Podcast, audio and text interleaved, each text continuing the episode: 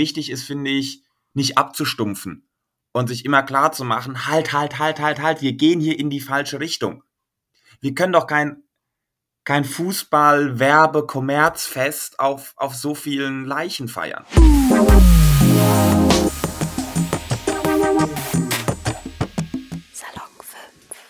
Jo Leute, ich bin Steffen, Reporter bei Salon 5 und heute geht es wie in der ganzen Woche um das Thema Fußball-WM in Katar und heute mit einem ganz besonderen Gast. Dario Minden ist der zweite Vorsitzende von dem Fanbündnis Unsere Kurve. Hi Dario. Hey, grüß dich.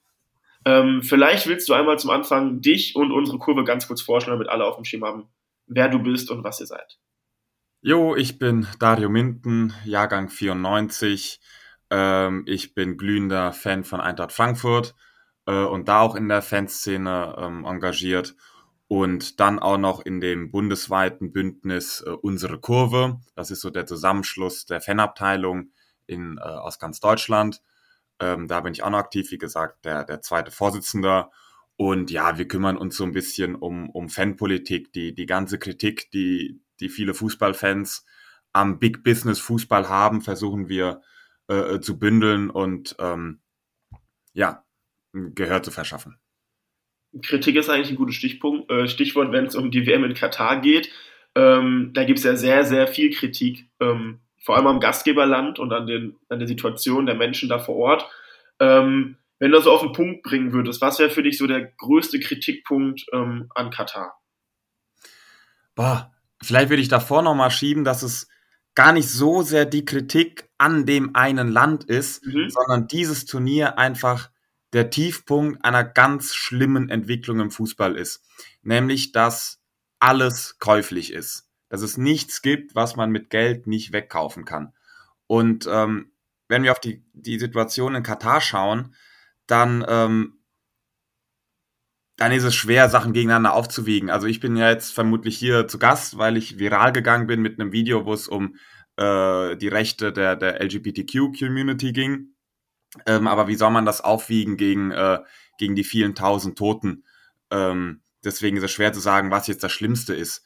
Aber also, dass da ein Turnier stattfindet, wo die Stadien und die Infrastruktur durch blutigste Ausbeutung zustande gekommen ist, wo wirklich, wir wissen nicht die genauen Zahlen, weil es auch nicht die Pressefreiheit gibt, um das genau zu recherchieren, wo wirklich viele tausend Menschen in den Hitze Überarbeitungstod getrieben wurden das ist schon, das ist schon sehr, sehr ekelhaft. Also vor allem Thema Gastarbeiter, die dann vor Ort dann unter unmenschlichen Bedingungen quasi gearbeitet und geschuftet haben, das ist so schon, klar, schon heftig, ne? Wenn man gar nicht weiß, wie viele es am Ende sind, aber es sind auf jeden Fall Menschen dabei gestorben. Das ist. Ja, und, und ich würde mal sagen, es geht gar nicht so die Kritik, was man manchmal hört, ah, die haben gar keine Fußballkultur und so ein kleines Land und was wollen die überhaupt? Und ähm, die haben sich die WM gekauft. Ja, die haben sich die WM gekauft. Das ist ein großer Skandal. Die WM 2006 in Deutschland wurde, by the way, auch gekauft, ähm, weil einfach sehr, sehr viel über Korruption läuft im, im, im Spitzenfußball. Das ist, das ist sehr bitter. Und da sage ich auch immer, da ist unsere Wut als Fußballfan, Fußballfans weniger gegen die gerichtet, die den Fußball dann kaufen, wie Katar, sondern vielmehr gegen die, die den Fußball zum Verkauf anbieten. Ähm, also da, da richtet sich die, die, die Kritik und die Wut viel mehr, viel mehr an die FIFA. Aber selbst dann, wenn man an die, eben an die ArbeitsmigrantInnen denkt, es ist doch genug Geld in Katar da, sich ein Turnier zu kaufen und die Leute verdammt nochmal anständig zu bezahlen. Es ist überhaupt keine Notwendigkeit gewesen, ähm, wirklich auf dem untersten äh, äh, auf der untersten Stufe der, der, der, der Menschlichkeit, die, diese Leute zu behandeln und wirklich in, in Zuständen zu halten, die man als moderne Sklaverei bezeichnen muss.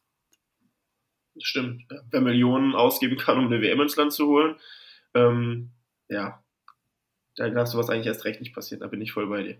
Aber ähm, genau, du hast ansonsten gesagt, da natürlich noch viele andere Punkte dabei, ne? Pressefreiheit, Meinungsfreiheit, die nicht existiert, ähm, Thema Klimakrise, natürlich auch irgendwie in einem Wüstenstaat ähm, so ein Punkt, wenn man da Klimaanlagen anschmeißt ohne Ende, ähm, damit die Zuschauer, die Zuschauerinnen dann irgendwie das sich angucken können, die dann am Ende vielleicht dahin fahren.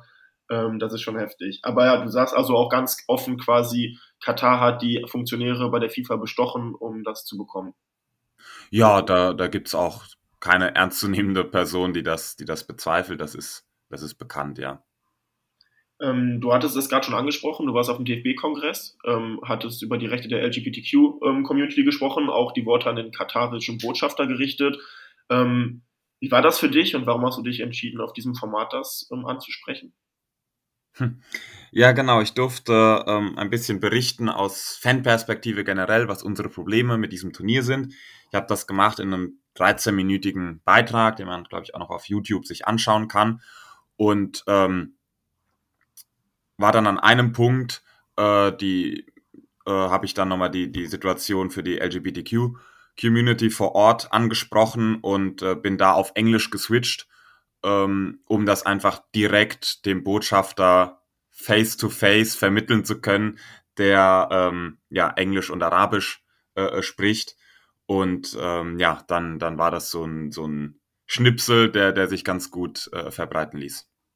Ähm, und wie waren so die Reaktionen von den Anwesenden, also vom Botschafter, aber vom DFB werden ja auch Leute da gewesen sein. Ich glaube, Oliver Bierhoff war auch, war auch in der ersten Reihe. Ähm, wie haben die Personen so reagiert? äh, ja, durchweg, durchweg positiv. Ähm, oder sagen wir erstmal der, der katarische Botschafter, der war auch sehr höflich und respektvoll. Ähm, kam dann nochmal äh, auf mich zu und meinte, so schlimm sei es ja gar nicht und man solle nach Katar kommen und man werde sehen, niemand wird diskriminiert. Da hat so ein bisschen eine Verengung stattgefunden, die wir schon kennen, ähm, dass es einfach nur so in die drei, vier Wochen des Turniers geht.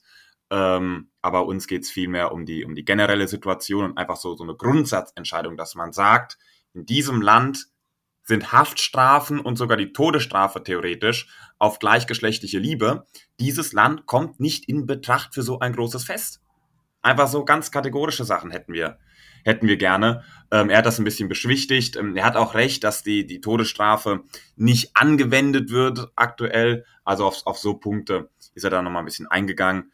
Ähm, ansonsten vom DFB kam jetzt, äh, kam jetzt natürlich positive Worte. Ähm, aber ich meine, wir haben von Fußballverbänden auch schon viele positive Worte gehört. Äh, wir wollen jetzt positive Taten. Was erwartest du dann so vom DFB zum Beispiel? Vor allem würde ich ans Geld denken. Also man kann viele kleine Symbole setzen, die sind sehr wichtig. Ähm, auch die, die Regenbogenbinde wäre wichtig. Jetzt ist es so eine abgeschwächte Version geworden. Das ist ein bisschen schade. Ähm, also so, solche Symbole sind sehr wichtig. Ich denke gerade an den äh, Torjubel von, von Leon Goretzka äh, vor den ungarischen Fascho-Huls, wenn ich sie mal so bezeichnen darf, der da das, das Herz formte. Ähm, ein eindeutiger äh, Affront. Das, das war schon gut. Also solche Zeichen äh, möchte ich nicht missen, aber ich eigentlich sagen wollte, das Geld. Wir haben viel geredet über Boykott, Boykott Katar und in unseren Augen ist es ein bisschen eine verknappte Sicht. Ähm, man denkt irgendwie Boykott oder nicht und denkt sich dann, ja gut, macht ein Boykott jetzt auch irgendeinen toten Gastarbeiter wieder lebendig? Nee, also warum sollen wir boykottieren? Verträge sind unterschrieben, bla bla bla. Entscheidest du dich gegen einen Boykott? Aber wenn du so tust, als wäre das einfach so eine Schwarz-Weiß-Entscheidung, dann fliegst du hin und machst alles ganz normal. Nee. Ich erwarte vom DFB, dass er seriös wirtschaftet. Das heißt, dass er auch mal eine sportliche Nichtqualifikation verkraften kann. Das heißt, er sollte finanziell dieses Turnier so behandeln, als wäre er gar nicht qualifiziert und jeder Euro, der in eine deutsche Kasse kommt, durch diese WM-Teilnahme, der ist viel besser aufgehoben in einem Fonds oder in mehreren Fonds für die Entrechteten, für die, äh, für die Gastarbeiter, die, die zu Schaden gekommen sind, für die Angehörigen der Toten, ähm, aber auch für, für Projekte, die, die der LGBTQ-Szene äh, vor Ort zugutekommen. Es ist einfach falsch, an diesem blutigen Turnier Geld zu verdienen. Ähm, hast du irgendwie gehört, dass es solche Bestrebungen auch gibt oder ist es erstmal so eine klare Botschaft von dir und ähm, von der Fangemeinschaft? Es gibt von der FIFA aus die wohl ernsthafte Bestrebung, einen durchaus recht großen Fonds anzulegen. Da geisterte die Zahl 440 Millionen durch die Presse. Ähm, das ist auf jeden Fall viel besser als nichts.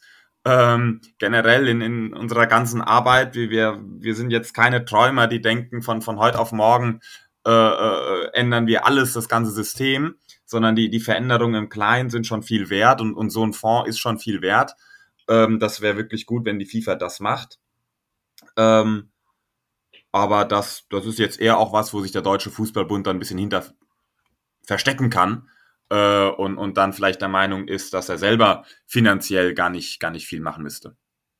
Okay, aber du sagst, DFB sollte das machen, FIFA im besten Fall auch. Wie ist es mit den Spielern, die ja bis zu 400.000 Euro an Prämie bekommen?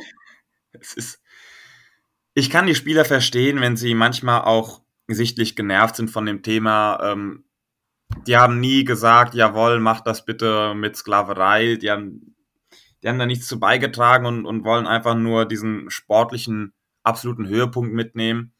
Aber so einfach ist es halt nicht man ist halt trotzdem bei diesem Turnier mit allen Umständen.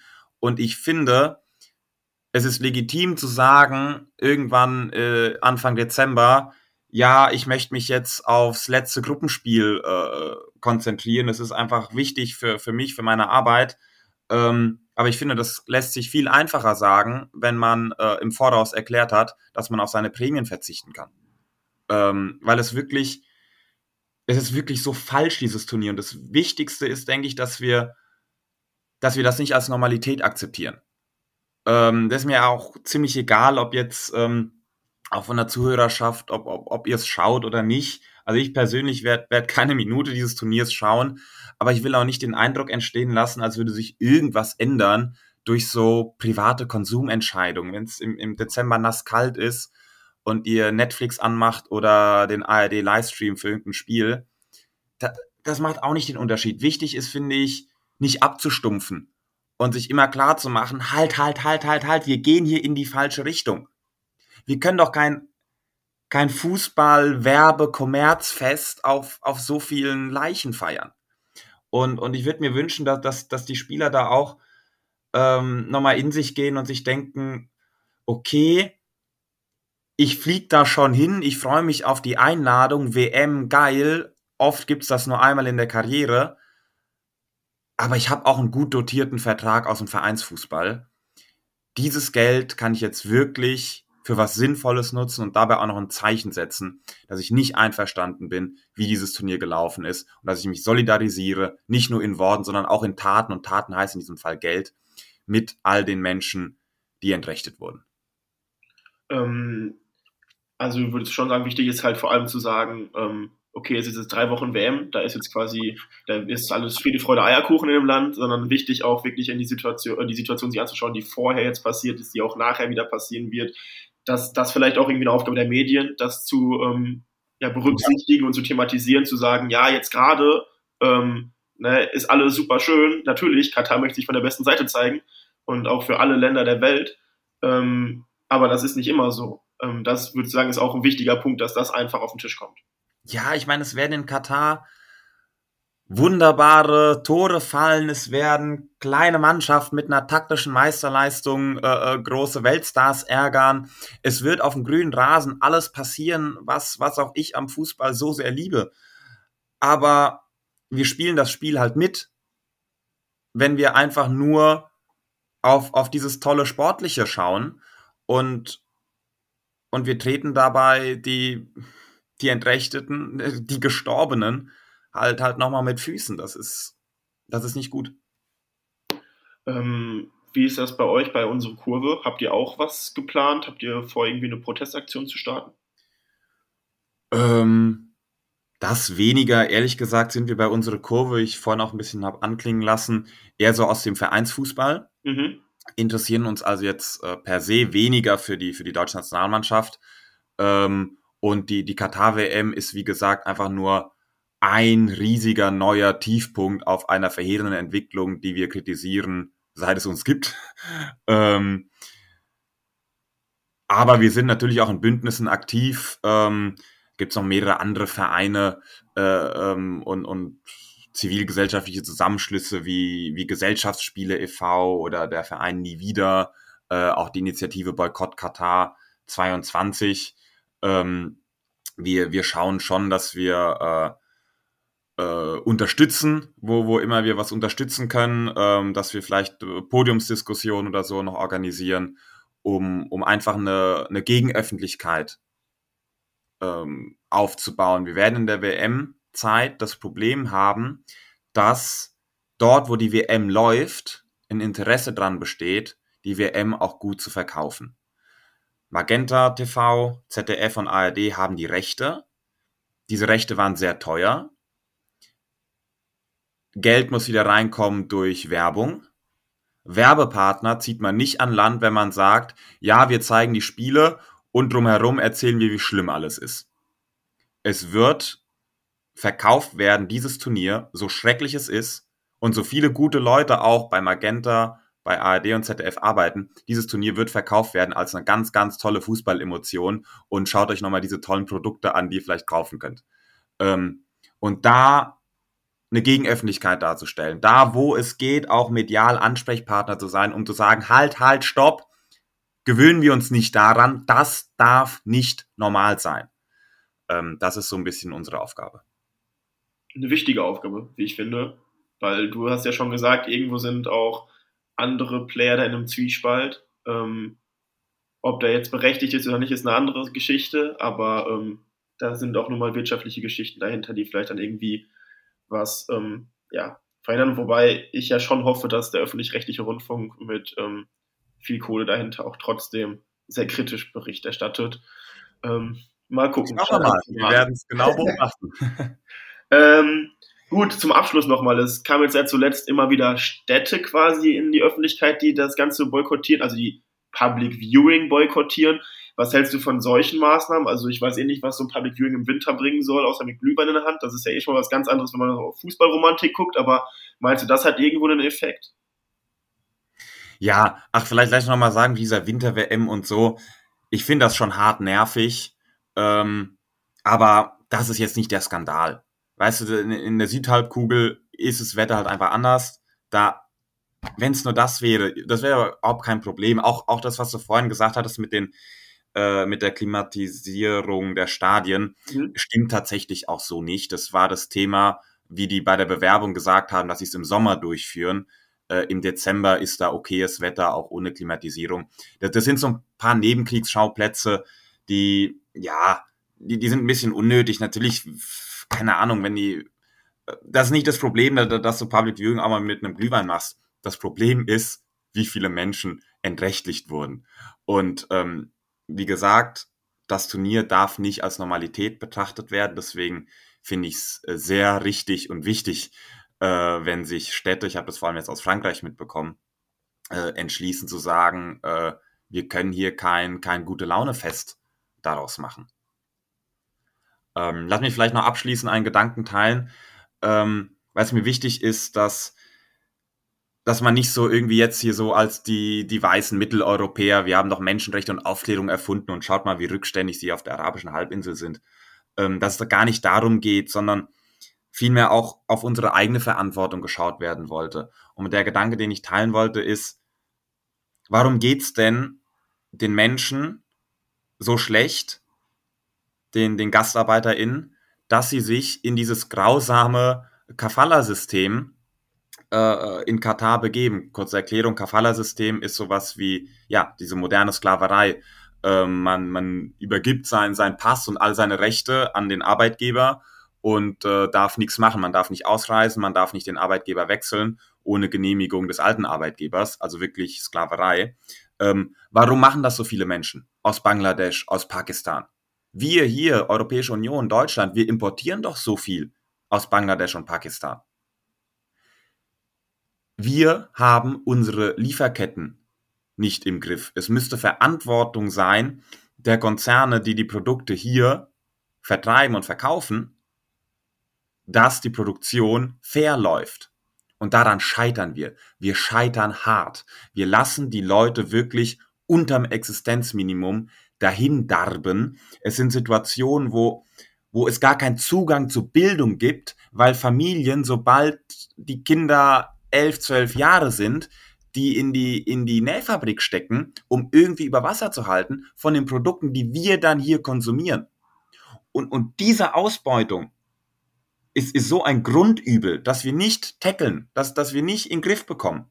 Und das ermöglicht doch erst, dass ein Land wie Katar so viele äh, Arbeitnehmer ausbeuten kann. Deswegen geht es gar nicht darum zu sagen, ach, die, die Katarer machen das so schlimm und, und, und wir würden es doch viel besser machen. Es geht darum, vor der eigenen Haustür zu kehren, sich an die eigene Nase zu fassen und im Großen und Ganzen bei diesem Turnier zu sagen, da kommt so viel zusammen, was so schlecht ist. Der Fußball vergisst alle Werte, für die er eigentlich stehen sollte und, und biedert sich einer, ja, an, an einer blutigen Diktatur an. Ähm, das, das ist nicht mehr mein Fußball. Danke dir. Das war nochmal ähm, ein, ja, ein eindrucksvolles Schlusswort, ähm, was das Ganze auch nochmal, finde ich, auf eine gesamtgesellschaftliche Ebene hebt, was ja generell ein grundsätzliches Problem ist, dass outgesourced ähm, aus dem Kopf ist, mehr oder weniger. Ähm, deswegen vielen Dank für deine offenen Worte. Ähm, ja, danke dir für das wirklich angenehme Gespräch. Und dann genießen wir noch die letzten Bundesligaspieltage. Bis zum Winter. Jawohl. Bis dahin. Ciao. Ciao, ciao. Ooh.